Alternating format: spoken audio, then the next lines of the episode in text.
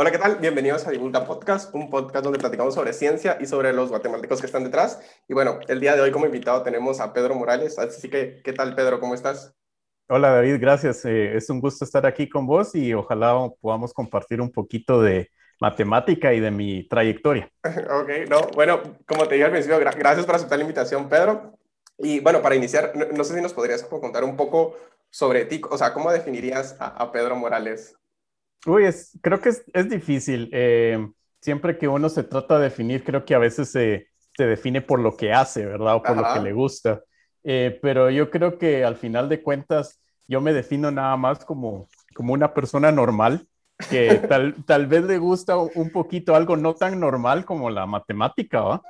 Pero, pero afuera de eso, pues, no sé, me gusta lo mismo que a todos, me gusta comer, me gusta dormir, me gusta, no sé, jugar videojuegos. Eh, acabo de, de, meterme también a, hacer bici de montaña y me está gustando ah, bastante. Entonces, eh, no sé, como que definirme también solo por un aspecto es, em, es un poquito reducido, ¿va? O sea, creo yo que eh, todos somos bastante, tenemos bastantes componentes y a veces eh, cuando, cuando pensamos en personas que hacen ciencia o científicos, pensamos nada más en un tema, ¿verdad? Si aquella persona es física o, o, si es ingeniera o, o, si es matemática, ¿verdad? Y al final de cuentas, pues creo que lo más importante eh, que, que, yo diría es que pues es uno, uno, uno es una persona normal, nada más que, que tiene otras dimensiones, ¿verdad? Digamos algo tal vez no tan común. Y, y, ahorita que mencionas esto, yo es, creo que lo escuché, no, eh, que habías dicho que, por ejemplo, que uno no se define por lo que fue, sino como por lo que quiere llegar a ser. Entonces, que, pues, o sea, no sé, saltándonos un poco a la estructura, ¿qué, qué, qué quieres llegar a ser ahorita? O sea, porque, o sea, has hecho una cantidad bárbara de cosas, pero ¿qué, qué planes tenés como para el futuro, por decirlo así? Creo que una de las cosas que me han interesado más últimamente es, eh, es la escritura y la comunicación. Em, sobre todo en, mi área, en matemática y en educación, creo que eh, ser mejor comunicador es algo muy importante. Y em, creo que en general también me, gusta mucho la, la, divulgación científica, em, es decir, eh, cómo podemos llegar a transmitir conocimientos, eh, en este caso matemáticos, de una forma sencilla que se pueda entender, ¿verdad? Porque a veces Em, creo que en el aspecto científico nos manejamos con mucha terminología y cosas muy elaboradas, ¿verdad? Y al final de cuentas, creo que es importante lograr eh, condensar ideas, pero de una manera que se puedan entender. Entonces, eh, parte de lo que me estaba interesando mucho en los últimos años es en, en ser mejor escritor. Eh, y no solo, no solo científico, sino también, como hablábamos antes de, de comenzar, también me he interesado por la poesía. Eh, y me gusta también como escribir nada más como, como por pasatiempo, digamos. Y, y antes de entrar al tema de poesía, eh, o sea, en esto que decís de, divulgación científica, ¿cuál, ¿cuál, crees que ha sido el, el, mayor problema que tú has encontrado? Porque, por ejemplo, desde mi perspectiva, desde este punto de vista, es como, al final siento que el mayor problema es que cada palabra que uno usa tiene como un, una, un, un background muy grande. Entonces, al final, para usar para transmitir una idea en pocas palabras, uno usa palabras muy específicas y eso es como malo porque, o sea, al final uno tiene que aprender nuevo vocabulario. Entonces, e, ese ha sido como el mayor problema, pero no sé cuál es tu perspectiva, cuál es el mayor problema de divulgar matemáticas, por ejemplo. Sí, creo que hay varios. Eh, justamente lo que mencionaste es uno, ¿verdad? Porque em, muchas veces cuando tratamos de hablar de, ideas como tal vez un poco más, eh, más profundas en la matemática, cosas no tan de diario, em, el lenguaje que se, que se desarrolla pues es muy técnico. Y eso pues pasa en, cualquier otra área, pasa en la física, pasa en la ingeniería también. Entonces, definitivamente ese es un, un, obstáculo, pero creo que específicamente con la matemática muchas veces el problema es que, que la gente tiene como una aversión a la matemática, una predisposición. Eh, lastimosamente, eh, hay incluso como, creo yo, como una cultura negativa hacia la matemática. Ah, a veces es como, como, incluso en la cultura popular, eh, cuando, cuando ves comedia y hablan de la escuela, casi siempre hablan de la matemática como método de tortura. Eh, entonces, creo yo que hay como una, ha, habido un marketing muy malo de la matemática, ¿no? Y a la hora de hacer divulgación, pues es un, creo yo que es un, un obstáculo que hay que vencer. Y ese es un obstáculo que, por ejemplo, a veces, y a veces eh, en broma digo yo que, que me cae mal de la astronomía, que la astronomía tiene muy buen PR, tiene muy, buena, muy buen marketing, ¿verdad? O sea, divulgación en astronomía, re bien, ¿verdad? Sí, o sea, es, cierto, es cierto. Por ejemplo, podemos ver a Neil deGrasse Tyson, que es uno de, como de los más famosos eh, a nivel mundial, y que él es astrónomo. Y generalmente cuando la gente empieza a hablar de agujeros negros, empieza a hablar de estrellas de, neutrinos, empieza a hablar de, de, choques de galaxias y cosas así, como que tiene un, no sé, algo que atrae naturalmente. Pero cuando la gente solo oye la palabra matemática, ya es como, ah, la gran, ¿verdad? Eso es aburrido, o esto para qué me va a servir. Y a veces digo yo, pero ¿de qué te va a servir saber cómo funciona un agujero negro? ¿O ¿de qué te va a servir la colisión entre galaxias? Pero es como más llamativo. ¿ah? Yo creo que tiene que ver también con el sci-fi un poquito, que, que, es más visual, ¿verdad? O sea, las galaxias, las constelaciones, tienen imágenes muy bonitas. Y a veces como que la mate le falta ese, ese toque como artístico eh, a nivel de divulgación. Pero, ¿por, ¿por, qué crees? O sea, porque, eh, o sea, al final yo siento que con la, o sea, la matemática puede explotar. Incluso tú en tu blog tenés como un montón de gráficas generadas, pero ¿por qué crees que le falta la matemática a este lado artístico? O sea, porque, o, no, ¿o no es que pueda ser posible desarrollarlo? Yo creo que una de las cuestiones prácticas es que bastante de la divulgación matemática, digamos que el outreach matemático, eh, lo han hecho los físicos. Em, de la mayoría de divulgadores científicos que uno puede pensar hoy en día, eh, es muy difícil que alguien te pueda nombrar a un matemático, casi siempre te van a, nombrar físicos. Y los físicos son muy buenos en, ¿cómo se llama?, en transmitir ideas de forma sencilla. Eh, yo siempre digo que los físicos tienen muy buena, buena, muy buena intuición. Y la intuición es bastante fácil de transmitir, es bastante sencilla. Y bastante de, de esa divulgación matemática se ha hecho por físicos que pues al final de cuentas son físicos, no son matemáticos, ¿verdad? Y a veces yo, yo alego que los físicos dicen, sí, es que la matemática es un lenguaje, ¿verdad? Y hasta lo romantizan, es el lenguaje de la naturaleza y no sé qué. Y eh, ahí están hablando más que todo del lenguaje matemático. O sea, hay un lenguaje matemático, pero eso no necesariamente es la matemática. O sea, si, si vos le decís a un matemático que lo que estudia es lenguaje, te va a ofrecer golpes, quizás, ¿va? O sea, sí trabajamos con lenguaje matemático, pero eso es una partecita de lo que se utiliza. La matemática es algo un poquito más global, engloba otras cosas más grandes. Pero, pero entonces, ¿cuál sería tu definición de qué, qué es la matemática en sí? Es algo complicado, creo yo, porque tiene que ver con muchas cosas. Eh, generalmente lo trabajamos con las aplicaciones, ¿verdad? Creo que casi siempre uno pregunta, bueno, ¿y para qué se aplica? y entonces decimos se aplica para describir, pero eso es una, una descripción, digamos, del lenguaje matemático. O sea, por ejemplo, ¿qué es lo que generalmente vemos en, en el colegio, vemos en la universidad? Casi siempre estudiamos lenguaje matemático. Y em, esto lo que nos ayuda es para describir de forma precisa qué es lo que pasa.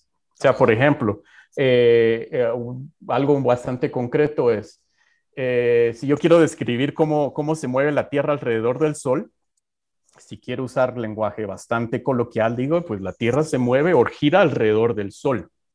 Y ahí se acabó. Pero eso no te dice mucho, ¿verdad? Pero si usas un lenguaje matemático, puedes decir, bueno, la Tierra gira alrededor del Sol en una órbita elíptica y el Sol es uno de los focos. Entonces eso ya te da una precisión muy, muy grande. Y ahí estás utilizando el lenguaje matemático para describir cuál es la posición de la Tierra alrededor del Sol. Ahora, el matemático vendría y te dice, ah, eso está muy bonito, pero a mí lo que me interesa, de hecho, es estudiar esta cosa que dijiste que se llama elipse, solo porque sí. O sea, ya entendemos la Tierra cómo se mueve, súper, ya sé cómo van las estaciones del año, los equinoccios y toda la cosa, ya lo entendí. Pero ahora quiero, quiero entender esta cosa que decís que se llama elipse, o sea, focos, tiene dos focos. ¿Qué pasa cuando los dos focos se acercan muy cerca el uno del otro? Ah, entonces en el límite se parece a otra cosa que ya conocemos que se llama círculo. Y entonces ahí empiezas, empezás a descubrir otras conexiones y descubrís que una elipse está muy emparentada con un círculo y esas cosas se conocen como, como eh, secciones cónicas. Y entonces te das cuenta, empezás a descubrir que estas son algo que se llaman proyecciones de un cono. Sea, como los conos de lado, ¿verdad? Tenemos un cono en tres dimensiones que lo cortas por medio de un plano y dependiendo cómo lo cortes te van a dar diferentes formas. Y aparece entonces la parábola y aparece una hipérbola, ¿verdad? Entonces empezás a estudiar los objetos en sí y se te olvida como que la conexión con el mundo real, ¿verdad? Y a veces alguien te puede decir, no, pero, pero, o sea, aparecen cosas, ¿verdad? O sea, el tiro parabólico, la parábola, ¿verdad? Tiro parabólico, cómo se mueven las cosas. O las eh, hipérboles se utilizan para, para, para hacer satélites, por ejemplo, para hacer conexiones de enlace satelital. Generalmente se utilizan eh, hiperboloides para hacer eso. Entonces tiene aplicaciones pero el matemático dice así como que, ah, qué bueno, buena onda que tenga aplicaciones, pero lo que te interesa es el objeto matemático abstracto. Entonces, eh, ahí es donde veo yo que hay una disyuntiva. Sea, tenés el lenguaje matemático que te sirve para describir la realidad y aparte tenés, digamos que el análisis de las estructuras matemáticas, que eso ya tal vez Rosa está un poquito con la filosofía, porque empezás a preguntarte, bueno, entonces, ¿qué es un círculo? ¿Qué es una elipse? ¿Por qué se relacionan el uno y el otro? ¿verdad? Y entonces yo lo veo como, como que la matemática entonces se vuelve, eh, eh, a mí me gusta decirlo de esta manera, se vuelve, eh, por decirlo así, la ciencia que estudia definiciones. O sea, un matemático en realidad lo que hace es definir cosas y después empieza a hacer consecuencias lógicas de esas definiciones. Entonces se da cuenta que a la hora de definir una elipse y a la hora de definir un círculo, ambas son dos instancias de algo común que se llama una, sección cónica. Entonces empezás a definir cosas y en ese sentido eh, se parece mucho incluso a, cómo se llama el estudio del derecho, a las leyes. Y esto de hecho no es coincidencia, que es algo bien interesante porque ¿Por qué? porque ponerle en Guatemala, eh, más o menos, eh, tal vez me corrigen por ahí si miran esto después, pero más o menos las, estadísticas andan que uno de cada diez graduandos pierde, eh, perdón, gana matemática. Uno de cada diez graduandos ah, gana matemática. Sí, 90, como, el 90, como el 90% de, de, los estudiantes de diversificado pierde matemática. Y después eh, tenemos que, por ejemplo, con, con USAC, creo que de nuevo, más o menos las estadísticas andan por ahí, de que una de cada diez personas estudia eh, ciencias o tecnología. Las otras nueve se van a humanidades, porque principalmente le andan huyendo a la matemática. Y, lo interesante, y esto es a donde iba, es que más o menos anda como por el 50% de, de nuevo ingreso a San Carlos es en derecho y la mayoría se mete a derecho porque no le gusta la matemática. Pero eh, más o menos como en el 1500, 1600, o sea, como por, por la edad media, estudiar matemática era algo que, que muy pocos podían, muy pocos tenían acceso a eso. O sea, la mayoría de gente que estudiaba matemática era uno, porque tenía mucho dinero, o dos, porque era parte del clero eran los únicos que podían darse el lujo de estudiar matemática. Por ejemplo, Mersenne, que fue un gran matemático, fue un monje. Eh, otro gran matemático, Fermat, era abogado, porque era de una familia pudiente.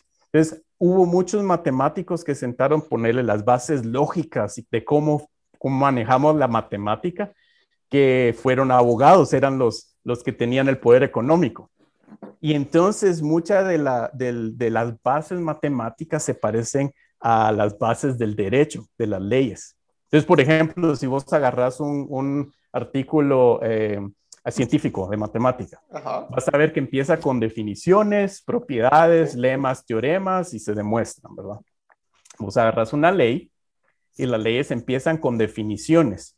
Se define quién, es tal y tal persona, ¿verdad? Se define quién es el ladrón, se define quién es el asesino, se define cualquier terminología que se utiliza legalmente tiene que tener una definición muy precisa. En matemática es exactamente igual. Si yo utilizo la palabra elipse o círculo, tengo que tener una definición muy precisa. Y, por ejemplo, está la, anécdota de que, em, no sé si has escuchado de este trabajo de, de Newton, que es el principio matemática que es uno de los trabajos fundamentales en, en, ¿cómo se llama?, en la ciencia en general. Em, a la hora de hacer la constitución de Estados Unidos, en que fue 1700 y tanto, ¿verdad? eh, los, eh, los ¿cómo, ¿cómo, se le dicen? Los, los founding fathers, ¿verdad? Los, los, padres del, del, de, la, de, la, constitución. al parecer se basaron en esa estructura que Newton puso al principio para, para poder estructurar la Constitución de Estados Unidos, porque la Constitución de Estados Unidos lleva precisamente esa forma. Tiene su sección de definiciones, su sección de propiedades, digamos, que son los artículos fundamentales, y tiene sección de enmiendas, digamos, ¿verdad? Como, como para poder eh, trabajar eso. Entonces está es hecho de una forma muy lógica que es paralela a cómo se trabaja en matemática. Ok, bueno, tocaste varias cosas donde podemos divar, pero ponete, solo regresando un poco a lo que mencionaste las definiciones. Por ejemplo, ¿cómo fue esto? O sea, primero existió el término y después lo hemos ido delimitando o desde un inicio estuvo delimitado y solo ahora ya no tenemos como el contexto de todo. Porque, o sea, o sea, es interesante porque si a alguien le preguntas qué es un círculo, es como, te puedes poner a pensar y, y empezar a delimitarlo poco a poco, pero ¿cómo, cómo, cómo fue esto? Sí, yo creo que es una combinación porque vemos el producto terminado, ¿verdad? Ajá. O sea, vemos la definición ya después de a veces miles de años de, trabajar con ellos. O sea, si, si hablamos de geometría, literalmente han pasado miles de años donde se refinan cosas. Por ejemplo, uno de, los ejemplos más interesantes es de los números primos, que hasta hace poco, relativamente poco, el número uno había sido considerado como un número primo. Pero ahora, en eh, los últimos más o menos, creo que es 200, 300 años, eh, se redefinió el concepto de un número primo para decir que el 1, el número 1, no fuera un número primo, casi que por conveniencia. Entonces, se van como que refinando a veces las cosas, ¿verdad? Por ejemplo, si yo quisiera, y, esto es muy, muy, muy importante ahora con inteligencia artificial y machine learning, si yo quisiera decirle a una computadora qué es un vaso para que lo pueda reconocer, tengo que definir qué es un vaso. Sí, es súper complicado. O sea, lo puedo definir así a fuerza bruta, dándole millones de, fotos de vasos, ¿verdad? Y que la máquina aprenda. O también lo puedo hacer desde, un, desde una forma inductiva, digamos, eh, dándole propiedades. Entonces, en la matemática, generalmente lo que se hace es de una forma inductiva. Entonces, yo empiezo, por ejemplo, con, aquí tengo un vaso, ¿verdad? Eh, y digo, bueno, un vaso va a ser un cilindro digamos que no tenga la tapa superior. O sea, puedo poner esa definición, ¿verdad? Entonces alguien tal vez viene con un vaso que, que tiene otra forma, que tiene tal vez una forma un poquito más cónica. Y entonces yo tengo que actualizar mi definición, ¿verdad? Para poder englobar esas dos cosas. Entonces, al final de cuentas, es un proceso iterativo que lleva mucho tiempo y que creo que, que involucra mucho como la intuición que uno puede tener por eso te digo, creo que para mí la matemática es como esa ciencia que estudia definiciones, porque definir algo es complicado, tenés que ir como, como eh, entendiendo poco a poco más y más qué es la cosa, qué propiedades hacen esa cosa ser ella misma, ¿verdad? Y qué la distinguen de otras cosas. O sea, cuando yo defino qué es un vaso, también te estoy definiendo que no es un vaso. Ajá, porque incluso tendrías que definirlo por tamaño, porque cuando deja de ser un vaso y se vuelve un tonel, por ejemplo. O Exacto. O un tonel es, un vaso grande o un vaso es un tonel pequeño. Entonces, sí, es, eso es algo bien interesante y no, no, sabía que estaba relacionado con las matemáticas, la verdad. Pero pongámosle, regresando un poco a, lo de cómo, cómo fue esto de que, o sea, tenés un libro de, de poesía. Y pues la, la, verdad me dejó con mucha curiosidad porque, ¿cómo, por, primero, ¿por qué? Y, cómo es esto? O sea, ¿de qué son los poemas y cosas así? ¿Y, y de dónde salió esto? Pues eh, ya llevo años escribiendo, tengo un blog eh, de donde básicamente saqué, saqué el libro. Y es más como, como un experimento prácticamente. Em, como te digo, lo, lo, veo como un pasatiempo eh, y a veces también trato de jugar un poquito con la estructura, porque, digamos, a la hora de definir una estructura, puedes utilizar matemática, ahí puedes, puedes ver relaciones entre, entre diferentes componentes. Por ejemplo, em, lo típico es el número de, de, sílabas en un verso, ¿verdad? Eh, que si, digamos, mantienes el mismo número de sílabas en un verso, entonces son versos de un, de un nombre, si empezás a mezclar, entonces son otro tipo de nombre y eso te da como que fuera un, un eh, ¿cómo se dice? Un blueprint, como, como, como, como un machote que puedes seguir para poder llenar ahí cosas, ¿verdad? Entonces, en ese lado, yo veo que los poemas tienen una parte, digamos, matemática que tiene que ver con la estructura, con la forma pero también tienen una parte un poquito no tan matemática que tiene que ver con expresar cosas, puede ser con expresar ideas o expresar sentimientos. Entonces, para mí es como una, una forma muy, muy interesante de poder unir dos mundos que a veces pueden ser como muy distintos, ¿verdad? Porque la matemática uno piensa que es algo bien rígido, es algo que solo tiene una respuesta, incluso algo que puede ser sin aplicaciones o aburrido, muchas veces la gente se lo piensa así, ¿va? Pero la poesía te, trae también eh, poder expresar cosas tal vez más humanas, cosas que son muy difíciles de describir con palabras o con estructuras, ¿verdad? Entonces, para mí esta, es como un juego, es como un juego en ese sentido y, me interesa mucho también como, como ver qué tipo de herramientas han utilizado otros, hay bastantes matemáticos que hacen poesía. Em, y me interesa mucho como esa dualidad que puede, que puede haber ahí. Y, bueno, y está, está en Amazon el libro, entonces si alguien lo, puede comprar, lo quiere comprar, ahí está. Pero, sí. y, bueno, ahora, bueno, quisiera un poco entenderte a ti. O sea, eh, tenés un par de conferencias, pero son un poco técnicas. Entonces, eh, por, ejemplo, como te dije al principio, pues yo, yo tengo un problema con la edad, la verdad, porque yo Está, yo sé que está mal, pero yo mido el éxito mucho por lo que uno ha hecho conforme la edad que tiene. Como, como, te había dicho, tú sacaste tu doctorado a los 26 años y eso me hace replantearme a veces como qué estoy haciendo con mi vida, pero, póngale, va, a, a, los 26 años y tenías dos carreras ya y técnicamente ya tenías una maestría, por decirlo así. Entonces, eh, bueno, entonces yo, yo quisiera que, que, me platicaras un poco cómo, cómo, fue esta evolución de Pedro y cómo ha ido cambiando Pedro, porque por ejemplo tenemos a, al niño, por decirlo así, de 17 años que entró a la U Después tenemos a la persona que, que bueno, cuando estaba a punto de irse, o sea, y también, ¿cómo fue eso? Porque literalmente terminaste, terminaste la carrera de ingeniería en sistemas, y, eh, creo que era en sistemas, y después te fuiste a cabal ese mismo año a, a sacar tu doctorado. Y después, ¿cómo es ese Pedro que tiene 26 años? O sea, que ya tiene un doctorado y es como, ¿ya sabías qué iba a pasar después? ¿O fue así como, bueno, y, creo que uno en la vida tiene como muchos, ¿y ahora qué? Entonces, ¿cómo ha ido evolucionando Pedro, por decirlo así? Sí, yo creo que, como, como, dice, como decía Pascal, eh, al final de cuentas la vida es una mezcla entre preparación y suerte. O sea, no creo que todo sea suerte ni creo que todo sea preparación. Eh, es decir, a veces eh, algunas personas dicen, sí, el trabajo duro, siempre tienes que trabajar duro y lo conseguirás. Y no es del todo cierto. O sea, hay veces que uno trabaja duro y las cosas no pasan. Y hay veces que uno no hace nada y las cosas pasan, ¿verdad? Eh, eh, a, mí me gusta un poquito más pensar en que es algo en medio. O sea, uno tiene que trabajar y estar preparado para cuando haya una oportunidad. Creo, que, creo que eso es un poco más realista. En mi caso, de nuevo, fue una combinación de ambas cosas. Cuando eh, estaba en secundaria, me metí a concursar a la Olimpiada Nacional.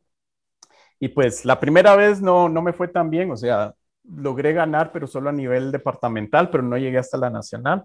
Eh, la segunda vez que participé ya entrené un poquito más, ya más como Dios manda, y sí logré llegar a la nacional. Y me llamaron para ser parte de la selección nacional de matemática. Y entonces yo me quedé como tal vez vos te quedaste o como muchos se quedaron, así como hay selección nacional de matemática. Pero, ¿cómo así? Ah, y, si quieres, hagamos una pausa ahí, porque, eh, o sea, después te fuiste internacionales, pero, y todo, pero me, me, da mucha curiosidad porque, o sea, para empezar, ¿quién se mete a competir en matemáticas en la selección nacional. O sea, ¿cómo eras, tenías como, estaba, si estabas en básicos, tenías como 11 o 12, entonces, ¿quiénes fueron tus influencias ahí? ¿O fue así como que tus papás te dijeron como, mira, deberías de meterte? ¿O, fue un profesor? O sea, ¿qué hizo que, Pedro se metiera para empezar a competir en matemáticas a los 11 años? ¿Qué, ¿Qué, es eso? Creo que no es algo muy común, ¿no? No, no sé cómo lo definirías. Sí, pues eh, yo creo, de nuevo, fue un poquito de suerte porque en el colegio en donde estaba habían dos opciones. Bueno, tres opciones, básicamente. Era eh, o estudiabas compu, había como que un periodo de tiempo en donde o estudiabas compu o eh, tenías que estar en una clase de civismo o te metías a olimpiadas. Esas ah, eran, era, era como las tres selectivas que había. Pero era obligatorio. Er, porque tenías que hacer algo en ese, en ese ah, periodo. Pero qué buen colegio, la verdad que. y entonces yo no, no estaba en compu porque era como un curso que había que pagar extra. Ajá. Civismo, la verdad era como que a ah, la gran. Entonces, escapando del civismo, me metía a, Olimpiadas. Porque, digamos, dije yo como, bueno, eh, civismo, la verdad que aburrido, eh, vamos a ver qué onda con esto de Olimpiadas. Entonces fue como que huyéndole un poquito a, algunas cosas que logré llegar a, esto otro. Y después, em, creo que noté que me gustaba, me gustaba un poco. Em, como te digo, la primera vez, pues no, no me fue tan bien, pero ya cuando empecé a entrenar un poquito más, más fuerte, em, me, me, creo que me, dio mucha curiosidad, sobre todo creo que fue mucha curiosidad porque para mí yo he encontrado en la matemática como algo, una forma de explotar esa curiosidad de, descubrir cosas y también como el reto mental de, estar enfrente de un problema, pensarlo, pensarlo, pensarlo y pum, te sale la solución, ¿verdad? Como que ese sentimiento de poder entender algo, de poder encontrar ese número, lo que sea, eh, es un, o sea, es una recompensa bastante, bastante fuerte, ¿verdad? Entonces me empezó a gustar de esa manera y em, tuve también la fortuna de, haber tenido un, buen profesor en matemática que, que, me apoyaba em, y que eh, creo que eso también influyó bastante. Igual en mi casa siempre me apoyaron. Em, no fue así como que no te metas a eso o esa cosa es solo para nerdos o algo así, ¿verdad? entonces creo que tuve, tuve ese apoyo y fue un paso a la vez, ¿verdad? No fue como que yo dije, bueno, quiero, quiero llegar a ser no sé qué, ¿verdad? Sino que fue como que, ah, esto está chilero, me voy a meter, está bonito, me gusta, ¿verdad? Y eh, ya cuando empecé a los entrenos para la, la internacional, em, recibí clases en, en, Del Valle, o sea, cuando estaba en secundaria, eh, los que nos daban los entrenos nos daban, eh, eran catedráticos de la carrera de matemática en Del Valle, y entonces daban clases allá y nos dijeron, si quieren venirse de oyentes, ¿verdad? Vénganse. Casual. Y entonces, entonces eh, eh, eh, éramos un grupito de, los que estábamos ahí y nos íbamos tres veces por semana a la del Valle a recibir clases después del colegio. Sea, recibía clases en el colegio y de ahí en la tarde, tarde, tarde, noche me iba a recibir clases a la del Valle. y entonces ahí fue digamos que esa parte complementaria en donde yo logré descubrir que la matemática que me daban en el colegio era nada que ver con lo que se veía en la carrera de matemáticas. Pero ahí, ese tu nada que ver te referís a, cómo la daban o, a o netamente a los temas? Es a los temas, porque lastimosamente eh, regresando un poquito a lo de la aplicación, ¿verdad? Em, generalmente en el colegio, incluso en, en, ingenierías, ¿verdad? Se ve en la matemática nada más como, como una herramienta para, para realizar cálculos. O sea, si uno piensa en, en, álgebra, si uno piensa en geometría, si uno piensa en cálculo, generalmente es calcular cosas, por eso se llama cálculo, ¿verdad? Eh, sin embargo, cuando fui a, las clases allá, estaba viendo álgebra lineal, estaba viendo eh, teoría de números, em, eh, vimos análisis matemático. Em, fueron cosas como desde otra perspectiva, en donde lo importante no era encontrar un número, sino realizar una demostración. Lo más importante en la matemática es hacer demostraciones. Las demostraciones básicamente es decir por qué algo es cierto. O sea, ¿por qué cada vez que yo agarro un círculo y lo divido dentro del radio, si yo agarro el perímetro del círculo y lo divido dentro del radio, ¿por qué siempre me va a dar 2pi? No importa el tamaño del círculo, siempre me va a dar 2pi. ¿Por qué el área del círculo es pi r cuadrado? O sea, ¿por qué? Hay que demostrarlo. No es de que vino, vino Dios y dijo, esta es la fórmula del área, ¿verdad? Sino que hay que decir un por qué, hay que razonarlo, ¿verdad? y eso me gustó mucho.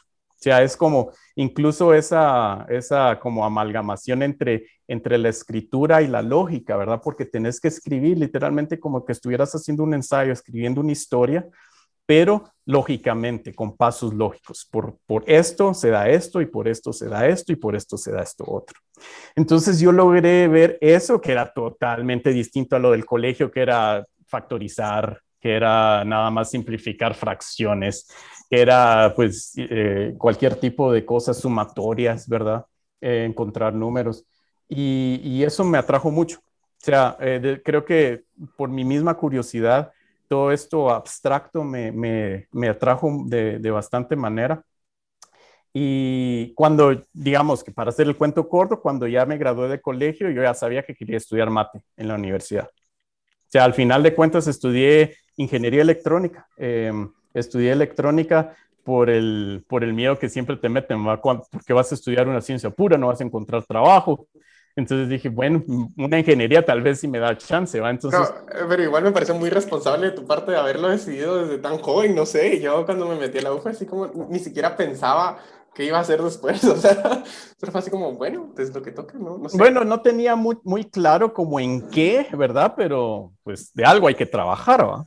Y, y en ese sentido fue como, bueno, voy a, voy a estudiar ingeniería para conseguir chance y voy a estudiar matemática porque tengo que estudiar matemática. Y um, pues la llevé simultáneas en San Carlos y a la hora de, terminar, primero terminé matemática, luego me quedé otro año más terminando ingeniería electrónica. Y pues igual, o sea, yo ya sabía que quería seguir estudiando y por eso empecé a buscar doctorados en Estados Unidos para seguir y pues gracias a Dios me salió para, para estudiar el, doctorado. Eh, estuve en Baylor Em, hice el doctorado en física matemática, me gustó bastante como la, la idea de, de, estar como en medio, casi que rozando matemática aplicada, aunque le decimos aplicada porque en realidad es, eh, o sea, es aplicada a teoría cuántica de campos, que es, eh, o sea, eso es un vudú ahí que, que los físicos hacen, ¿verdad? Em, y, me parece muy interesante, pero no tiene mucho de aplicado, o sea, trabajamos cosas bastante teóricas. Y, pues ya, o sea, como te digo, un paso a la vez, un paso a la vez. Eh, luego de eso, pues logré conseguir un trabajo eh, como catedrático en la Universidad de Texas en Austin, estuve ahí cinco años. Y ahora estoy en la Universidad de California en Santa Cruz, eh, ya llevo ahí tres años trabajando en el departamento de mate. Y bueno, porque, ponete, ok, terminas tu doctorado y cuando lo, bueno, si quieres, mejor regresemos antes. O sea, te terminas, eh, o sea, terminas acá, te gradúas y cuando te graduaste ya tenías la beca o fue así como, bueno, puedo trabajar mientras me sale una beca o, o, ya, ¿cuánto tiempo antes? Porque como fue en el mismo año que te vas, ¿cuánto tiempo antes habías empezado a aplicar, por decirlo así? O sea, ahora que yo lo veo es como madre, ya había empezado, en tercer año tenía que haber empezado a buscar becas porque consume un montón de tiempo y todo. Sí. Entonces, ¿cómo fue ese proceso? Pues, em, a ver, tal vez tengo malos años, pero en el, 2000, en el 2006 creo que fue que me gradué de, de matemática y luego seguí con, con, con, electrónica. Entonces estuve como eh, aproximadamente un año en el que me estuve solo con una carrera em, y ahí estuve trabajando un poquito por aquí, un poquito por allá. Estuve de entrenador de Olimpiadas un rato. Eh, luego trabajé, de hecho, en el registro de la propiedad intelectual. Estuve en la oficina de patentes y ahí logré ahorrar un poquito para, para, para irme. Pero durante ese año, o sea, después de haberme graduado de matemática, empecé a buscar, eh, buscar becas, aplicar, hacer las aplicaciones para, para, ¿cómo se llama? Para posgrado y toda la cosa.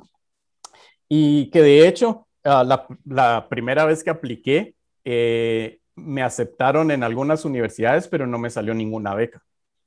Y ah, entonces eso, eso fue como que, bueno, va a tocar esperar otro año, ¿verdad? Y eso es algo que, que muchas veces eh, lo, lo, lo, comento yo amigos que andan aplicando, que eh, el proceso es más de, de, paciencia. O sea, uno tiene que aplicar, tiene que esperar. Si tiene, cuando tenga un montón de, de cartas de rechazo, pues pasa. O sea, no es de que a la primera se va uno, sino que siempre es algo que uno tiene que esperar, tiene que aplicar aquí, tiene que aplicar allá y así, ¿verdad? Y en mi caso en particular, eh, un amigo se fue a estudiar a la misma universidad donde eventualmente fui, fui a parar yo. Y él eh, me decía que la universidad le gustaba mucho, que era un, muy bonito lugar, que debería eh, pensar aplicar ahí, pues lo iba a considerar para el año siguiente. Y justamente, de nuevo, otro, otro de esos momentos de oportunidad, ellos abrieron una, digamos que una aplicación a medio año. Y entonces en esa oportunidad yo logré mandar mis papeles, que prácticamente por este amigo, eh, si no hubiera sabido yo de, de esto, eh, no hubiera podido aplicar, ¿verdad? Entonces mandé, mandé mi aplicación, eh, había mejorado un poquito mi perfil también en cómo escribís tu currículum, cómo escribís tu, digamos, tu statement de, de, de purpose, tu, tu, statement personal, digamos. Entonces había mejorado un poco más mi aplicación y pues me, me aceptaron y al final ahí fui a, a hacer mi, mi, doctorado. Entonces, como te digo, es, es, es, esa combinación, creo yo, de que tenés que trabajar, estar preparado para cuando se, se presente una oportunidad. Y, y, y, y sal, saltándonos varios años, terminaste tu doctorado y bueno, está súper joven y, ¿por qué? O sea, me imagino que también se te pasó por la mente como, bueno, puedo ir a sacar mi postdoc a, no sé, al otro lado del mundo para ver temas totalmente diferentes. ¿Por qué, ¿Por qué decidiste quedarte en Estados Unidos o en esa plaza de profesor, por ejemplo? Creo que la, la idea de Estados Unidos fue un poquito más por practicidad. Eh, ya me había acostumbrado un poco más al sistema gringo, digamos, no solo al, académico, sino pues a vivir en Estados Unidos, a cómo se mueven las cosas ahí. Y, pues sí, apliqué a algunos lugares, algunos postdocs en, en, en, Europa también, pero pues al final de cuentas no me salió ninguno como, como que fuera en mi línea, ¿verdad? Porque también depende mucho de que si conoces a alguien que está trabajando en tu misma línea de investigación y a veces por, por algunos temas eh, no, no hay como mucha disponibilidad, ¿verdad? Eh, entonces, al final de cuentas, en lugar de salirme un postdoc, me salió una, una plaza de, de, catedrático. Y ahí fue donde, donde me quedé en Texas por, por otros cinco años y luego me, me mudo a California. Y, bueno, y póngale, en, en, lo que vi de ti, pues yo, no sé, primero confirmámelo. O sea, siento que sos como un profesor muy apasionado y de verdad te gusta mucho dar clases. Entonces, eh, ¿Cómo, ¿Cómo fue para ti empezar a ser profesor o cuándo empezaste a ser profesor? Porque, por ejemplo, vi que dijiste que a veces para los estudiantes, y bueno, creo que para todo aplica, es como a veces lo que uno piensa no es lo que uno dice porque a veces uno no sabe expresarlo de la mejor manera. Entonces, eh, ¿cómo fue que, cómo ha sido tu evolución como ser profesor? Porque yo siento que es como mero complicado a veces dar clases, no sé. Sí, eh, yo empecé allá cuando estaba en, en el posgrado. Um, generalmente en la mayoría de programas cuando te aceptan te dan, o sea, generalmente te cubren la matrícula, es digamos lo que cubre la beca y lo que hacen es que te dan un trabajo de auxiliar o de profesor. Eh, generalmente en muchos lugares empezás como auxiliar, o sea, estás ayudándole a un profesor que está dando su clase y ya cuando vas en los últimos años, generalmente te, te, te, permiten dar vos tu propia clase, digamos, ser, ser eh, un profesor de, instrucción que le llaman allá. Entonces yo empecé cuando estaba como en segundo año del, del doctorado a dar clases. Eh, te dan generalmente clases más pequeñas, eh, un poquito más fáciles de manejar en ese sentido. Entonces empecé a dar clases ahí em, y al principio en, en realidad fue nada más un trabajo que tenía que hacer. O sea, eh, era algo que, que me ayudaba a, a, pagar los costos de, de, de, vivir ahí, ¿verdad? Pero poco a poco creo que le fui agarrando más gusto, igual siempre me ha gustado como, como contar qué es lo que estoy haciendo, ¿verdad? Como, como mi forma, digamos, de, ver eh, ciertas cosas en la matemática y entonces eh, empecé a ver que, dar clases como que te daba esa oportunidad. Y poco a poco le fui agarrando un poco más el gusto a eso. Y pues después, cuando empecé a buscar postdoctorados o trabajo en general, ¿verdad? Eh, me salió esta, esta plaza de catedrático, que era solo dando clases. Entonces ahí fue donde empecé como que más a enfocarme, por decirlo así, como pensar más en, en dar clases, en todo lo que involucra eso, eh, y le empecé a agarrar un poquito más de gusto. Y, y la, la, la, plaza que tengo ahorita es de profesor catedrático, digamos, que eh, hago investigación y doy clases más o menos ese es como el balance que tengo. Y um, es, uh, ha sido algo bien interesante porque eh, eh, me permite no solo realizar, digamos que mi investigación en el área de matemáticas, sino también investigación en el área de educación. Y ahí creo que hay mucho, mucho por hacer porque... Eh, generalmente eh, siempre le echamos la culpa a los, a los alumnos, ah, es que no trabajan bien o no, la verdad no le echan ganas, pero hay cosas que se pueden hacer, o sea, cosas como más sistemáticas para mejorar la forma en que se puede, digamos que promover el aprendizaje. Em, y es, es, bien interesante porque em, eh, no es solo, digamos que el área de matemáticas, sino también incluso entra, digamos que neurociencia para ver cómo cómo poder facilitar que los alumnos entiendan mejor algo, que lo, que lo recuerden. Eh, o sea, eh, no es solo nada más como de dar los, las definiciones y ya estuvo, ¿verdad? Sino que hay maneras de poder mejorar esto, de hacerlo más efectivo. Entonces es como, como esa fusión entre dos cosas. Y, yo en mi, digamos que en mi plaza también me toca recurrentemente dar clases grandes, de más o menos 200 o 300 alumnos, sea, tipo San Carlos casi. Y, ahí eh, entra también otro componente que para mí es bien interesante, que es el manejo de datos. Es el, eh, eh, digamos, la fusión entre estas tres áreas, entre la matemática, la, digamos que la neurociencia y el manejo de datos, porque tenés tanta gente que en realidad necesitas organizar la información de una forma que, que no necesites vos estar con cada uno de los alumnos, ¿verdad? Porque sería imposible. Entonces, a manera de optimización de recursos, eh, entran en juego estas tres cosas, que es, para mí es como una aplicación de tecnología de información, que me parece bien, bien interesante. Pero, ¿y cómo, cómo lo has logrado hacerlo? O sea, ¿qué identificas como a los mejores estudiantes y los dividís en grupos o cómo? Pues eh, hay una, una corriente bastante eh, reciente, bastante fuerte en educación, que es esto de los métodos adaptativos. O sea, no, no todos aprendemos de igual manera. Hay, algunas personas, por ejemplo, yo soy mucho más auditivo. O sea, por ejemplo, cuando yo empecé la universidad, yo cometí el gravísimo error de del primer semestre en la U comprar mi cuaderno de espiral, Y yo dije, voy a tomar mis notas, voy a ser un buen alumno y toda la cosa. Y para mí no me funciona eso, porque mientras estoy copiando, no pongo tanta atención porque estoy poniendo atención a lo que copio y no entiendo. En cambio, tengo muchos, muchos alumnos y muchos amigos, también vos conocerás gente, que para ellos tomar notas es la forma de entender. O sea, cuando lo escribís como que se te graba en el, en el, en el cerebro, ¿verdad? Que es, digamos, una de las... Eh, de los métodos kinestéticos para poder eh, mejorar la, la, memoria. Para mí no, para mí es auditivo. Entonces yo lo que hacía a partir del segundo semestre dije yo no voy a tomar notas porque esto es una pérdida de tiempo. Eh, ni me ponía a leerlas después. Eh, yo lo que hacía era, era escuchar, era poner atención. Y entonces yo nada más eh, ponía atención y con eso me ayudaba a recordar, a entender y toda la cosa. Y las notas se las pedía a alguien o leía del libro. Alguien como en Italia acaba de sacarle fotocopia. ¿eh? exacto.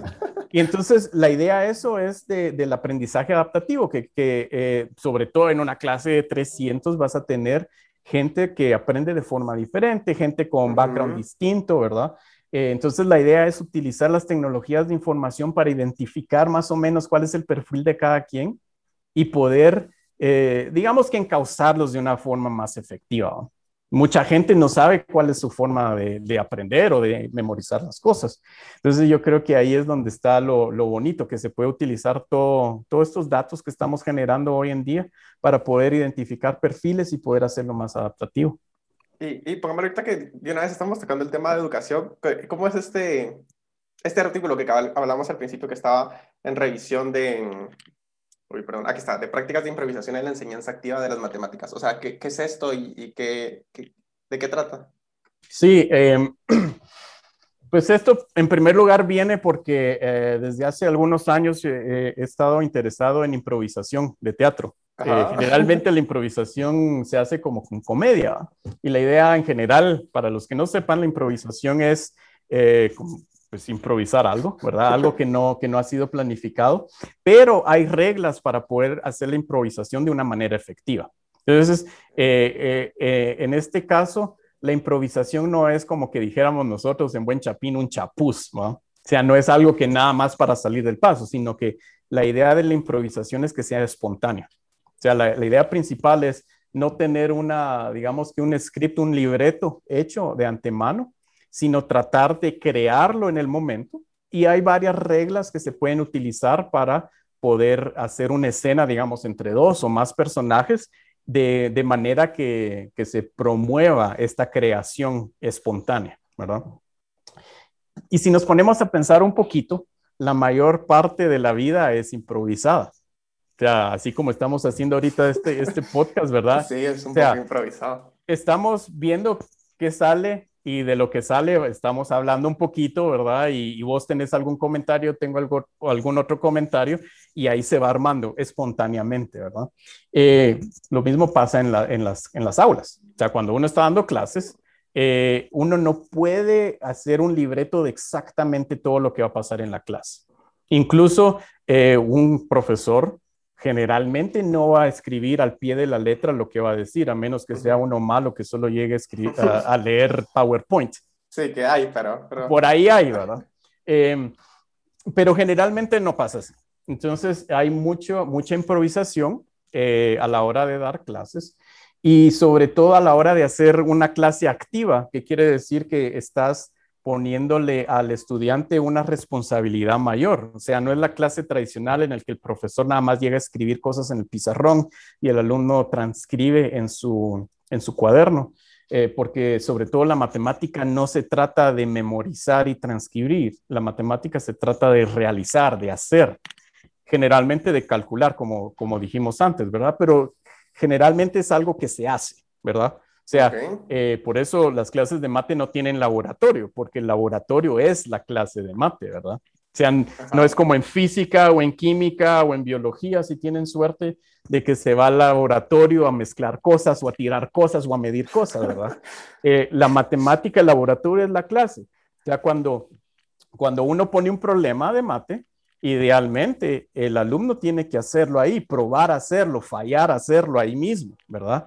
Y luego, pues el profesor tiene que ver en qué falló el alumno para poder redireccionarlo. Lastimosamente muchas veces no pasa eso, sino que viene el, profesor y empieza a copiar la solución de un problema, ¿verdad? Y el alumno es así como, ¿y esto qué es? Pero igual lo copio. Eh, entonces, esa, esa forma pasiva, la verdad, no promueve mucho el aprendizaje, la mate. Hay que hacerlo un poco más activo. Entonces, la, lo activo, el componente activo es el, alumno haciendo algo. Y a la hora de que el alumno haga algo, no hay manera, no hay poder de Dios que te diga qué va a pasar, ¿verdad? O sea, te va a tener un error, va a tener un problema, tal vez no va a entender qué es lo que dice el, problema, no se va a recordar de qué herramientas puede utilizar, un montón de cosas pueden pasar, ¿verdad? Y la idea de la enseñanza activa entonces es eh, no rechazar eso que no sabemos, sino de hecho tomarlo, aceptarlo y utilizarlo. la idea de la improvisación, que es lo que, lo que he estado escribiendo en este artículo, es cómo utilizar las técnicas que ya hay en la improvisación teatral aplicadas al, al, salón de clases, digamos. Entonces, por ejemplo, solo por mencionar algunas para tener una idea, ¿verdad? Una de las más famosas es el, eh, eh, lo que se conoce como el CE. En inglés es el yes and, el CE que una de las reglas más importantes de, la improvisación es cuando un personaje, cuando alguien más te dice algo, lo tenés que aceptar y asumirlo como verdad, utilizarlo. O sea, si vos me decís, ¿qué calor está haciendo? Y yo te digo, calor, no hay calor, vos estás loco. No, no, no hace nada, no añade nada a la historia. Pero si vos me decís, ¿qué calor está haciendo? Yo te digo, sí, sí, ya se me están derritiendo las manos, mira cómo me gotean. Eh, entonces eso te da algo con qué jugar, con qué añadirle a la historia. Como no, no mata el entusiasmo. Por no mata el entusiasmo ni mata como la, la acción, ¿verdad?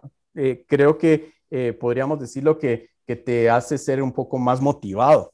Y por ejemplo, una, una de las formas en que podemos ver esto en las clases de matemática es el típico, a la profe esto está bien difícil. Y entonces el profe con muy buena intención le dice, no hombre, si esto es bien fácil. Ese es un poquito más eh, sutil, pero ahí estás haciendo una negación, porque el, alumno te está diciendo, para mí esto es difícil, me cuesta, ayúdeme. Y entonces el profesor dice, no, esto es fácil. Y de forma sutil está diciendo, esto es fácil, vos no lo entendés, de plano no sos tan listo, ¿ah? porque esto es fácil y a vos se te está haciendo difícil. Entonces hay algo malo con vos, ¿verdad? Y eso es una de las cosas que inconscientemente los maestros a veces hacemos, ¿verdad? Estamos negando ciertas cosas que los alumnos dicen. Esa es una de las, de las cosas más principales. Y otra nada más, nada más para, para digamos que, eh, darte una idea de, de, las estrategias, ¿verdad? Una es eh, que se dice el, la escucha activa. Es en realidad poner atención, qué es lo que está diciendo la gente. Eh, no nada más asumir, no nada más eh, algo que pasa mucho, que es eh, responder, o perdón, es cuando estoy escuchando, no te escucho, sino que estoy pensando qué te voy a contestar. Entonces, desde el momento en que pienso qué te voy a contestar, ya no te estoy poniendo atención, no te estoy oyendo. solo estoy pensando qué le voy a decir, cómo lo voy a contestar. Eso es totalmente lo opuesto a la escucha activa. La escucha activa es realmente ver qué es lo que me estás tratando de contar. No solo oír las palabras, sino oír más o menos la idea que está detrás.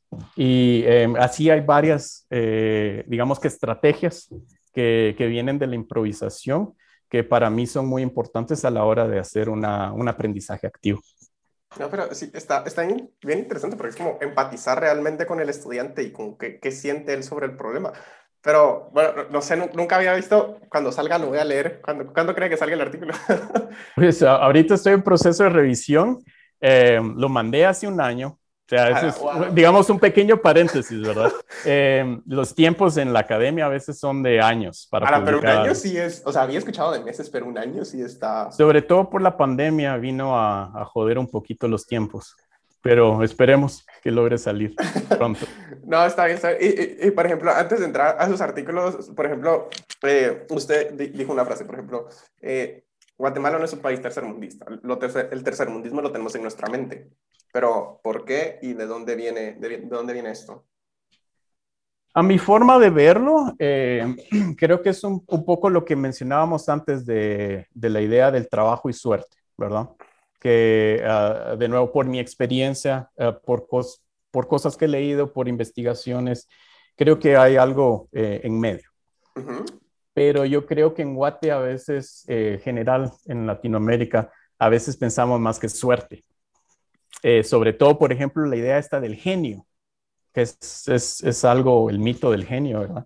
Ah, vos sus pilas para la mate, ¿verdad? Es que se te hace fácil. O sea, casi siempre hemos oído o hemos dicho algo parecido. O a, aquel o aquella es pilas, es que de plano así nació, ¿verdad? El, el dichoso talento, que al final de cuentas creo que sí influye algo, pero no es solo eso. Eh, a mí en lo personal, eh, creo que tuve la fortuna de, de apreciar eso eh, cuando estuve en Olimpiadas, eh, sobre todo cuando fui a Olimpiadas Internacionales, em, porque uno miraba gente que era demasiado buena, demasiado pilas.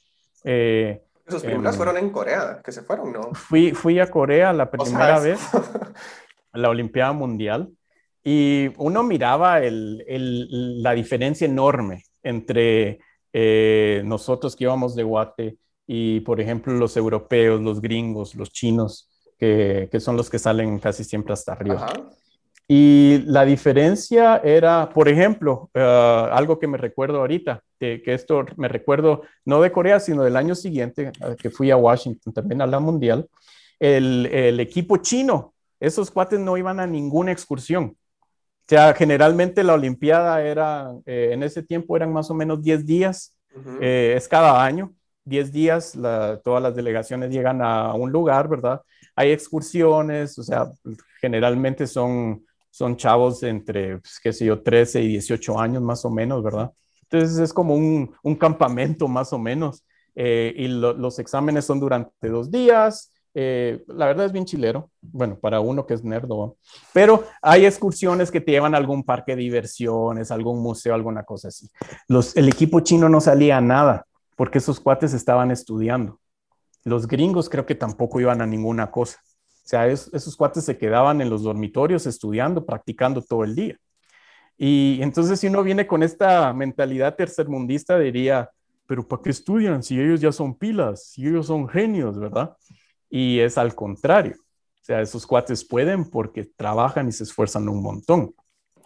Eh, entonces, para mí, dentro de estas dos cosas que te mencionaba, entre trabajo y, y, suerte, yo creo que en Guate tenemos la idea más que suerte, ¿verdad?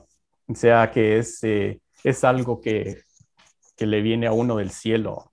Y no, o sea, eh, incluso dando clases, eh, en Estados Unidos está mucho el mito también de los chinos, de los asiáticos, que son buenos para la matemática.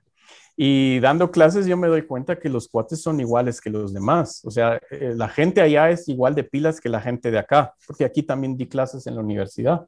El problema, digamos, la diferencia es que los asiáticos allá, los chinos que dicen, ¿verdad? Este mito, esos cuates se pasan estudiando al menos unas seis horas al día no salen de su cuarto solo estudiando, haciendo problemas, leyendo, solo eso, solo eso hacen.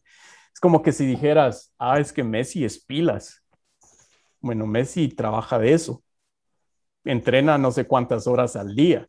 Entonces, a ley tiene que ser pila. O sea, imagínate si gana todos esos millones y trabaja todas esas horas al día y que fuera malo, sería como que muy decepcionante, ¿verdad?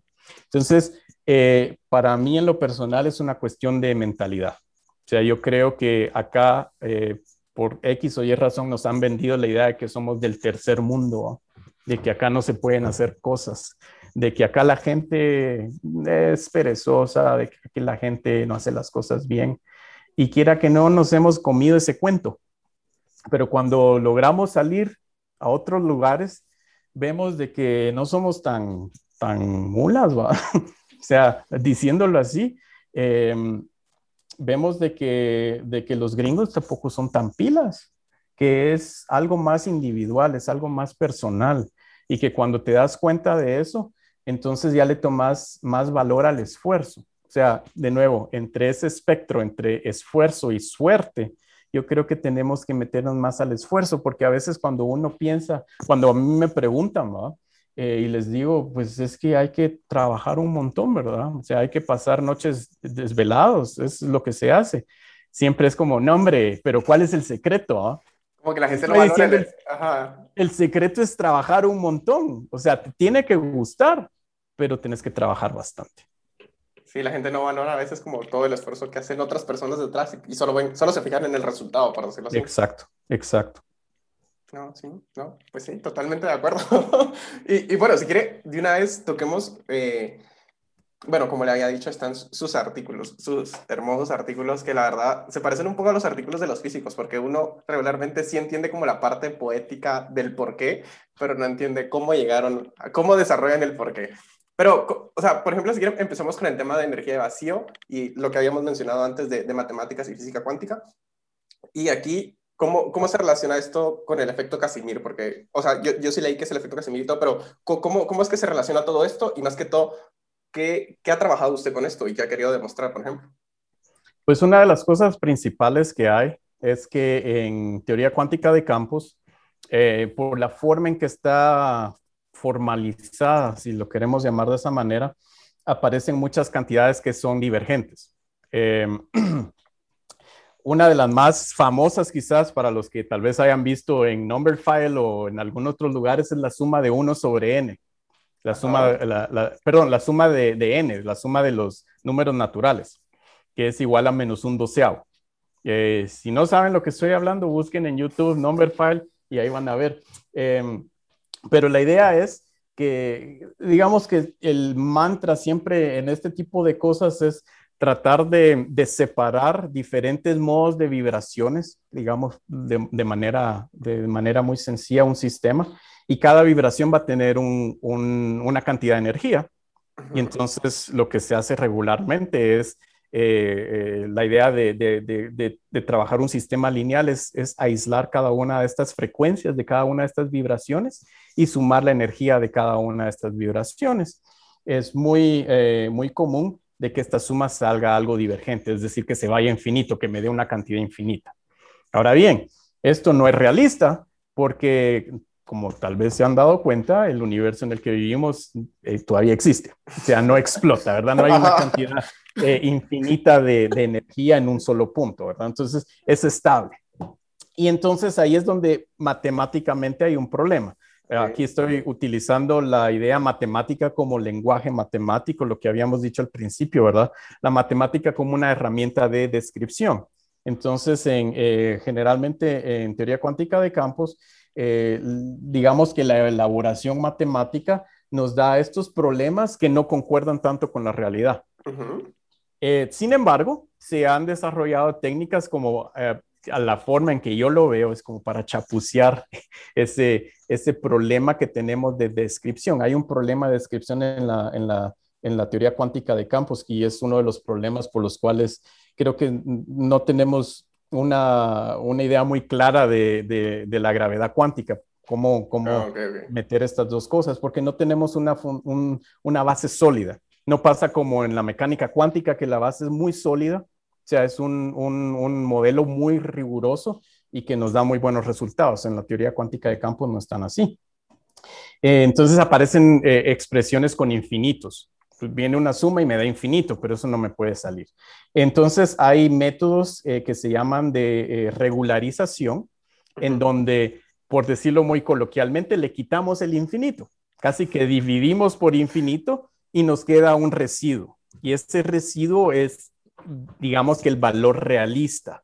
No voy a decir el valor real, pero es el valor realista de la expresión. Es como que si la expresión quería ser un número, pero el infinito se interpuso y entonces estaba bloqueando el número, ¿verdad? Lo estaba ahí eh, tapando. Entonces, la idea de regularizar las expresiones es quitar ese, ese infinito de, de, lo que está pasando y entonces ya vemos el valor real. Eh, una de las más importantes es esta suma de, los números naturales, que es menos un doceavo, que eh, es lo que se conoce como la energía del, del, vacío, digamos, lo más sencillo, y se puede describir utilizando esta idea del efecto Casimir. El efecto Casimir es básicamente un efecto eh, que se da eh, en escalas de nanómetros, eh, escalas muy pequeñas, en donde tenemos, digamos que dos cuerpos conductores interactuando.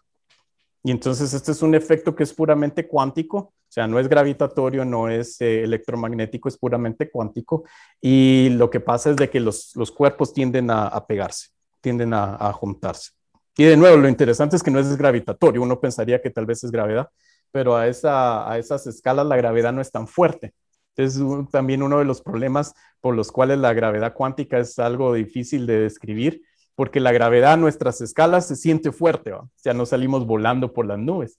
Em, pero si nos ponemos a pensar, el electromagnetismo es más fuerte, o sea, cuando yo estoy sentado en esta silla, son los electrones el, electromagnetismo que mantiene a todas las cosas ahí juntitas, ¿verdad? Que me evita de irme al centro de la Tierra. Entonces, a veces no nos ponemos a, pensar en eso. Sin embargo, en escalas cuánticas, estos efectos ya no son tan fuertes, pero el efecto Casimir se vuelve muy, muy fuerte. Es el, el, efecto que es, eh, digamos que más potente esas escalas. Y em, lo que he trabajado yo es, eh, digamos que métodos de regularización para poder Em, eh, realizar, em, ¿cómo se dice?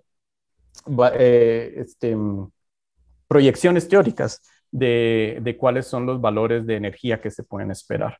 Entonces, eh, en la práctica, matemáticamente son, son métodos que se utilizan en la, en la teoría analítica de números, que tiene que ver con el, con el segundo paper que me habían mencionado sobre medir la irracionalidad de, los números. Eh, por eso es de que, digamos que me interesan esas dos áreas. Los métodos en sí que utilizo eh, en, mi investigación son métodos de teoría analítica de números que, tienen coincidentemente aplicaciones a teoría cuántica de campos.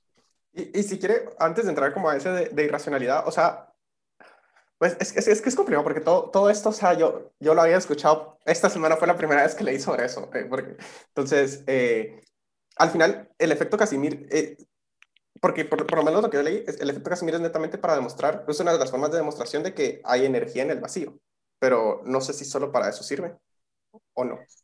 Pues eh, se le ha metido mucho... ¿O es solo como una de las... ha tenido mucho auge porque, em, pues, por, por, por la miniaturización de cosas, ¿verdad? Estamos construyendo cosas ya a las escalas de nanómetros eh, el problema es que cuando construís circuitos a, escalas tan pequeñas, eh, los contactos entonces por estos efectos cuánticos tienden a juntarse.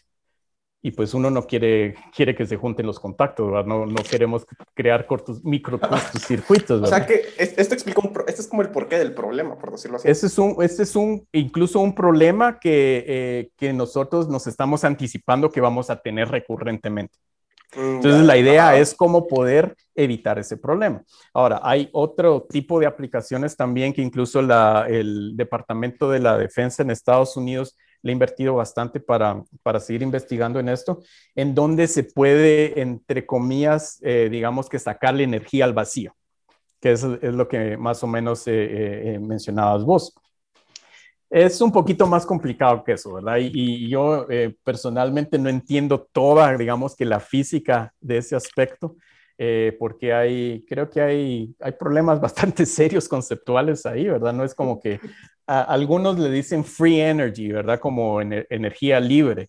eh, y, que, que, se piensa que se puede sacar energía del vacío y que es una nueva fuente de energía y toda la, toda la cosa, pero obviamente no es tan sencillo, ¿verdad? Em, eh, entonces, la principal aplicación no, no pudiera decir que es como una generación de energía, sino la principal aplicación hasta el momento es cómo corregir los efectos cuánticos a la hora de, realizar estructuras eh, muy pequeñas en la escala de nanómetros, porque vamos a tener efectos, problemas, ¿verdad? Eh, eh, a esas escalas. Entonces la idea es cómo describirlo mejor, cómo entender mejor este efecto para poder corregirlo y utilizarlos a, nuestro beneficio. O sea, al final esto tiene como una aplicación enorme, ¿no? Es como un problema esencial para pasar a, una nanoescala, para construir algo a nanoescala. Y, y por ejemplo, ¿Por, dónde va esto? O sea, ¿qué cree que ya, ya se pueda solucionar en los próximos, no sé, 20 años o algo así? De hecho, lo, lo interesante es de que el, el, efecto este es más o menos eh, reciente, o sea, eh, fue teorizado como en los 40, finales de los 40. Sin embargo, fue hasta finales de los 90 que se logró demostrar en un laboratorio que sí era real, que no es nada más algo teórico, ¿verdad? Eh, y ahorita creo yo que es donde hemos tenido este como punto de inflexión que a veces le llaman en la, curva tecnológica, ¿verdad? En donde estamos eh, reduciendo mucho más las escalas eh, de las cosas que estamos construyendo y es en donde más gente le está metiendo, digamos que atención, ¿verdad? Y se está trabajando con, con diferentes modelos. Particularmente este es un efecto que depende mucho de la configuración de lo que estamos haciendo. O sea, si estamos trabajando con objetos planos, con objetos esféricos, con objetos, digamos, con, conductores o dieléctricos, eh, si estamos trabajando con polarizaciones distintas, depende de muchas cositas. Y entonces, eh, generalmente lo que hacemos es analizar configuraciones un tipo específico de configuración, tratar de describir qué es lo que pasa en ese caso. Otro tipo de configuración, tratar de describir en ese caso. Y a veces lo que se hace es, eh, como se dice, una, ah, una descripción por aproximación, ¿verdad? Eh, digamos que en algo realista queremos hacer un tipo de configuración X y tal vez teóricamente sea muy difícil de hacerlo, lo que se hace es hacer aproximaciones. Para poner una idea, digamos, la, la cosa entre elipses y círculos, ¿verdad? Cuando tal vez yo puedo describir una elipse y no puedo describir un círculo, lo que hago es empezar a variar los parámetros de una elipse y empezar a ver cómo se cómo reaccionan cuando son muy cercanos a un círculo, por ejemplo, ¿verdad? Entonces, algo parecido pasa con, con, esto del efecto Casimir. En el aspecto, digamos, experimental, de física experimental, la verdad, eh, ese es otro campo totalmente distinto al mío, por decirlo así. Entonces, no sé cómo, en qué estado está, eh, eh, digamos que el avance en eso, pero es, es algo que, que, tiene mucha, mucha atención, como te digo, por, por, porque los circuitos cada día van más pequeños, ¿verdad? Estamos muy interesados en nanotecnología y es un efecto que, que va a estar presente. Entonces, por eso eh, la gente le ha puesto mucho coco a eso. Ok, y, si quiero pasamos de una vez a, a este del enfoque geométrico para medir irracionalidad. ¿Qué, qué, qué querían hacer acá? Pues este fue eh, una idea de, de, tratar de ver qué tan irracional puede ser un número. ¿Ok? Eh, que, que, al final de cuentas es, suena medio tonto porque un número es irracional o no es. ¿verdad? O sea, la raíz de 2, por ejemplo, no es un racional, o sea, es un número irracional porque no se puede escribir como una fracción. El número pi, como habíamos dicho antes, ese tampoco es un número racional, no es una fracción entre dos enteros. Eh, por ejemplo, 0.75 sí es racional porque se puede escribir como 3 dividido 4. Entonces hay números que son racionales y otros que no. Ahora, hay una forma de decir qué tan irracional es un número. Si yo digo, bueno, por ejemplo, el número pi no es una fracción, pero sí la puedo aproximar con fracciones. O sea, la puedo aproximar como 3 muy mala aproximación, pero 3 es una fracción. Digamos que después digo, ah, quiero aproximarla de una mejor manera. La puedo aproximar como 31 dividido 10. Es una fracción, aproxima pi, eh, pero también no es tan buena, ¿verdad? Y pues más o menos pueden ver el patrón de cómo se pueden ir aproximando cosas. Incluso el 22 eh, sobre 7 es una aproximación famosa del número pi. Eh, o sea que es 3 eh, más un séptimo, ¿verdad? Y le pega bastante bien. Entonces hay varias formas de aproximar números irracionales con fracciones. La pregunta entonces es qué tan bien, qué tan buenas pueden ser mis aproximaciones si mis denominadores son chiquitos. Esa es la, digamos que la condición. O sea, por ejemplo, 22 sobre 7 es una mejor aproximación que 31 sobre 10. Y dos, las dos son aproximaciones de pi porque 31 sobre 10, 10 es un número más grande que 7, 22 sobre 7. Entonces me conviene más utilizar 22 sobre 7, por decirlo de una manera coloquial, utilizo menos memoria de la computadora haciendo 22 sobre 7 que 31 sobre 10. Entonces, las aproximaciones eh, con denominadores pequeños son, son muy, muy interesantes. Un número que es malísimo para aproximarse por, por fracciones es la razón dorada que raíz de 5 eh, más 1 sobre, sobre 2. La, la, razón áurea que se conoce también. Ah, ya, ya, sí, Este es uno de los peores números para, para aproximarse, es casi que, que el peor que, que, hay. También es un número irracional, pero los eh, denominadores crecen muy rápido. De hecho, lo interesante es que los denominadores son los números de Fibonacci. O sea, cuando agarramos números de Fibonacci consecutivos, esas son aproximantes del, del, de la razón dorada sea 8, 3, eh, sobre, 3 sobre 5, 5 sobre 8, 8 eh, sobre 3, etcétera, ¿verdad? Ajá. Eh, los denominadores crecen bastante, bastante rápido, de hecho, crecen de forma exponencial. Entonces, yo lo que hice fue agarrar una forma geométrica de, digamos que de interpretar estas aproximaciones, que básicamente lo que hice fue agarrar los puntos del plano, sea, el plano bidimensional R2, y a cada punto lo que hice fue asignarle eh, una fracción. O sea, si yo tengo el, el, punto x, y, le asigné la fracción y es eh, x sobre y. Entonces, eso es una forma visual, digamos, de, de, poder ver esto. Y más o menos la idea era eh, crear sectores circulares con un ángulo determinado eh, donde el ángulo venía dado por el número irracional que estaba bien. Entonces, por ejemplo, si, si quería ver el número pi, entonces hacía una línea eh, que tuviera un ángulo relacionado con pi, no exactamente pi, pero relacionado con pi. Y prácticamente la idea era ver cuántos de estos puntitos en el plano iban a, a cruzarse, digamos que en esta línea. En otras palabras, era como que si hubiera un, una persona con un rifle en el origen y estuviera apuntando en la dirección de pi, y la idea era ver a cuántos, eh, cuántos puntos en el plano iba a lograr disparar. Entonces, dependiendo de eso, eh, se podía ver que también se podía aproximar con fracciones ese número, ¿no? Era, digamos que una manera alternativa de hacer. Y, o sea, entiendo como toda, la verdad que lo, del rifle lo aclaró bastante, pero al final todo esto era ¿Se podía aplicar a alguna otra cosa o era netamente teórico? Pues al, o sea, al final de cuentas, la mayoría de cosas que hacemos en mate empiezan como cosas eh, eh, teóricas, ¿verdad? Y en ese lado creo yo que tengo em, todavía como mi, mi, origen de matemático puro, que ya con eso yo estoy satisfecho. o sea, si eso se puede aplicar a algo, no, la verdad no sé, ya, no es como su, ya no es como su trabajo, o sea, ustedes es demostrarlo y ya que alguien más le guste sí. Sí, sí, básicamente esa es la idea general y el tema general cuando uno hace investigación en matemática eh, en distintas áreas, ¿verdad? Eh, la idea es, eh, como te decía, empezar con definiciones, digamos, en este paper que, estábamos hablando, yo tengo unas definiciones, definía unos sectores circulares ahí, definía ciertas regiones del plano. Empezar con esas definiciones y lograr demostrar algo sobre acerca de esas definiciones. Luego, generalmente lo que pasa es que vienen los físicos, vienen los químicos, vienen los ingenieros y empiezan a buscar herramientas, ¿verdad?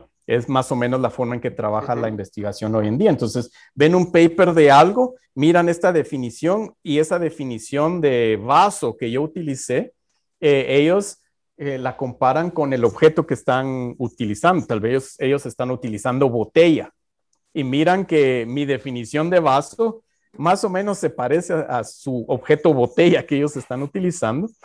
Y lo bueno es que yo ya tengo un montón de propiedades de los vasos, un montón de cosas que sé de los vasos teóricos que en esta botella entonces las puedo aplicar. Entonces, por ejemplo, una de mis propiedades de vaso es que los vasos cuando los dejas caer desde una altura se quiebran. Ese es un teorema. Entonces ellos dicen, ah, bueno, entonces el matemático ya demostró que si yo suelto mi botella desde una cierta altura se va a quebrar. Entonces, más o menos así es que funciona, digamos, este proceso. Y generalmente uno de matemático no anda eh, interesado en las aplicaciones. De hecho, un secreto es de que la peor pregunta, si quieren enojar a, cualquiera que estudie matemáticas, es preguntarle, mira, ¿y esto en qué se aplica? Ya se preguntado como tres veces usted, perdón. Esa es la peor pregunta que le pueden hacer a uno, porque es como, como que le preguntaras a un pintor, mire, ¿y esto para qué sirve? Oh? Y te está enseñando ahí su cuadro de, qué sé yo, del mar o de la antigua, ¿verdad? Es que esto ya sirve en sí. o sea, este es el producto, este ya es el, producto final. Sí, tal vez aquí es como la forma, pues es una buena analogía de por qué es necesario como la ciencia aplicada, la ciencia básica para llegar a ciencia aplicada, porque si no existe como en estas bases, pues no se pueden regularmente, pues no sé, un ingeniero pues no creo que tenga, bueno, creo que igual es como cultura popular de que los ingenieros no tienen muy buena base en matemáticas, por decirlo así. Y es que son objetivos distintos, ¿verdad? Son objetivos distintos y dependiendo, ¿verdad? Pero tradicionalmente em, eh, muchas de las herramientas no surgen de una aplicación, sino es al revés, es como se hace primero la herramienta, pues, digamos que abstracta, teórica, ¿verdad? Y luego alguien dice, ah, esto me recuerda a este problema, a esta aplicación que yo quiero resolver, viene y la aplica. A veces también ha, pasado, por ejemplo, eh, el análisis de Fourier, ha pasado por una aplicación, eh, ha surgido desde una aplicación, pero sobre todo la mayoría de las de las herramientas matemáticas en los últimos años, más o menos en los últimos 100 años, se ha desarrollado el 90% de la matemática que tenemos. O sea, en los últimos 100 años, eh, dentro de todo el conocimiento matemático, hemos hecho el 90%. Y la mayoría de ese 90% ha salido de una forma teórica, ¿verdad? Eh, subiendo aplicaciones y poniendo aplicaciones sobre aplicaciones dentro de la matemática, no dentro de la realidad, por decirlo así. Entonces, es como bien interesante esa dinámica que se tiene dentro de la investigación y como ese reciclaje, por así decirlo, de ideas, ¿verdad? A veces alguien dice algún problema físico, por ejemplo, viene el matemático y trata de generalizarlo y hace una teoría, ¿verdad? Y es muy común decir de que el matemático resolvió el problema para 17 dimensiones. Y entonces el físico dice, pues a mí eso no me sirve, va, yo necesito cuatro, no necesito 17. Pero el matemático está feliz, va. No, sí, y, y, y, pongámosle, o sea, cabal ahorita que estamos hablando de esto de que, cómo es que funcionan las matemáticas, pongámosle, y tal vez bajándolo como un poco a la, a la realidad, pongámosle, si usted solo hubiera estudiado matemáticas, por ejemplo, y, supongámosle que no hubiera salido ninguna beca, o sea, ¿qué cree que hubiera pasado con su futuro aquí en Guatemala? O sea, creo que Guatemala, es, creo que eso también es, es mucho el miedo y, y, si en ese entonces estaba, pues ahora tal vez puede ser que esté más, de que, bueno, estudio matemáticas, pero si no me sale una beca, o sea, al final un matemático solo puede dedicarse a investigación o puede hacer otras cosas, por decirlo así.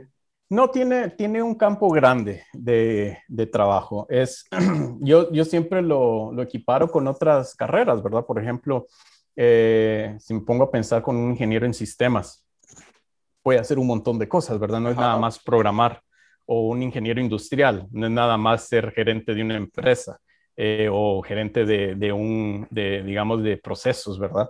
Em, sin embargo, yo en lo personal no conozco tanto de esas áreas para decir, bueno, ¿qué más puede hacer un ingeniero industrial? ¿Qué más puede hacer un ingeniero en sistemas? Y tengo amigos industriales y en sistemas que hacen un montón de cosas distintas, ¿verdad? Pero no tengo como la experiencia para poder saber todas las, las ramas en donde se pueden desarrollar. Lo mismo pasa con la mate. La mate casi siempre la gente, sobre todo acá, piensa que es solo para dar clases, ¿verdad? Em, y de hecho hay un profesorado en matemática y física que es otra cosa aparte en donde se ven cosas de educación. O sea, un matemático no, no trae, de hecho, un, un, background en educación. O sea, a mí me ha tocado, ahora que he estado dando más clases, me ha tocado como aprender también, investigar sobre, sobre metodologías de educación, porque en mi formación académica ha sido matemática, nada más eso. Eh, actualmente eh, ha, aparecido mucho más auge eh, de matemáticos en el área de ciencias de datos. Ya estamos, eh, por, por, el avance de tecnología estamos, eh, digamos que encontrándonos con un volumen mucho más grande de datos, uh redes sociales, financieros, eh, dentro de las mismas empresas para llevar su, digamos que sus sistemas internos. Y el problema es que em, es un proceso grande en donde no es solo trabajar con los números, sino también se necesita tener ciertas estructuras, se necesita hacer ciertos eh, limpiados de, datos, eh, modelación de datos, etcétera. Y el matemático tiene, tiene esas herramientas ya a su disposición. Entonces, eh, sobre todo aquí en Guate, en los últimos años, uh, muchos de los eh, de los que han estudiado, de los que han salido de la carrera de matemáticas, están yendo áreas financieras, por ejemplo, áreas de, em, análisis y, ciencia de datos, en, eh, no solo en bancos, sino también en empresas donde ya tienen un volumen grande de datos y que em, solo, digamos que por el volumen que se maneja, estamos hablando de más de teras de información, eh, es importante saber cómo estructurar los datos de una manera que puedan ser accesibles, ¿verdad? Eh, aparecen cosas como, la complejidad computacional, en donde si yo, tal vez yo, yo soy ducho para programar y programo mi algoritmo para, para poder resolver un problema de datos, pero si no utilizo una complejidad buena, mi algoritmo tal vez se va a tardar semanas. Yo necesito que mi algoritmo se tarde tal vez horas.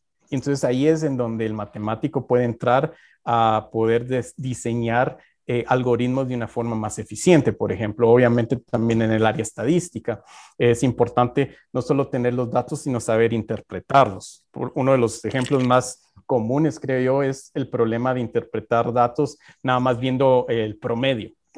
Cuando nosotros tratamos de, describir una población, eh, por ejemplo, si estamos hablando de COVID, y hablo del promedio de edad de los muertos, por ejemplo, eh, quizás me va a dar una, una, idea errónea de la distribución en sí de los muertos, solo por poner un ejemplo, ¿verdad?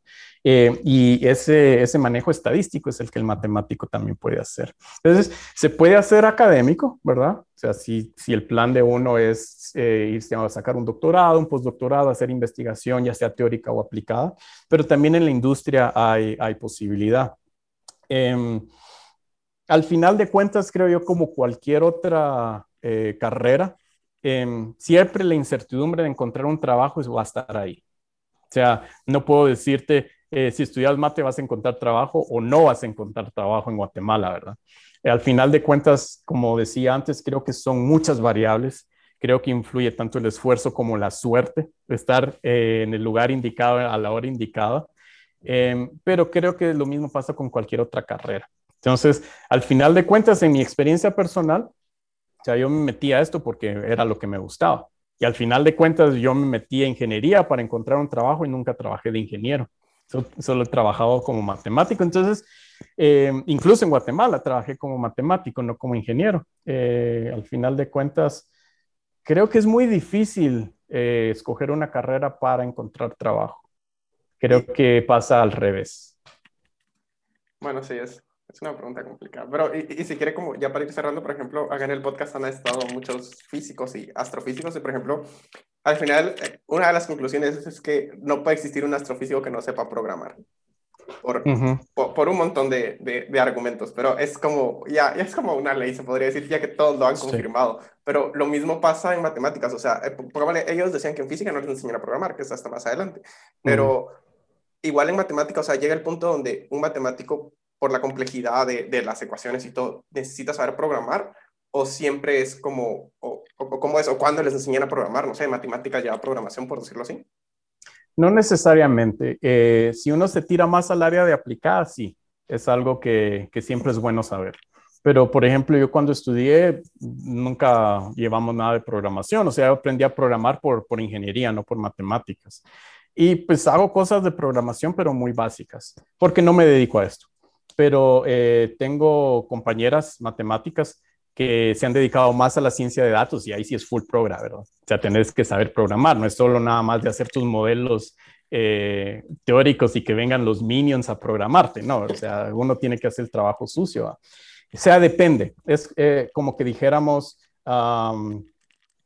como medicina, ¿verdad? Uno diría, bueno, eh, para, para ser médico, eh, uno tiene que, por ejemplo, saber hacer operaciones a corazón abierto. Bueno, si uno quiere ser cirujano de corazón abierto, sí. Pero si yo, quiero ser, qué sé yo, no sé, ver, tal vez la, la otorrinolaringólogo. No, ¿verdad? O sea, es, tal vez es algo que no debería haber. Eh, y lo mismo pasa con la matemática, o sea, la matemática también tiene áreas muy grandes. Eh, incluso dentro de la matemática pura hay áreas bastante grandes como el análisis, el álgebra, la topología. Dentro de la matemática aplicada también hay muchas áreas bastante, bastante difíciles y diferentes. Y hay algunas incluso dentro de la mate aplicada que nunca trabajan con programación. Hay otras que sí trabajan con programación, con análisis numérico, etc.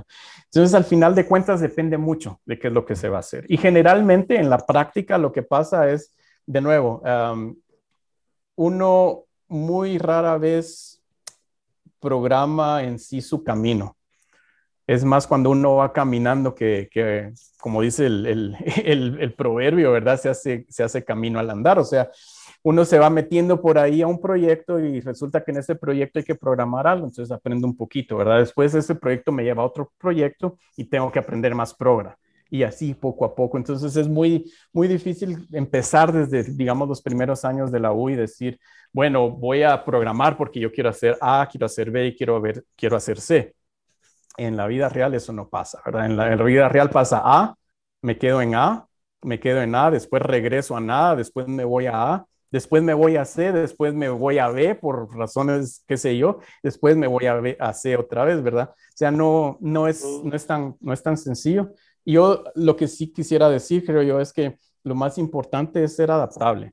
Creo yo que a veces, eh, sobre todo ahora, creemos que podemos tener un plan bien delimitado, que necesitamos tener un plan bien delimitado y eso a veces crea mucha frustración creo que lo que tenemos que ser es eh, adaptables y resilientes. Como decía antes, para irse a estudiar, por ejemplo. No es que la primera va a salir. Si sale a la primera, buenísimo, pero a veces sale hasta la quinta, tal vez hasta la séptima, a veces hasta la décima vez.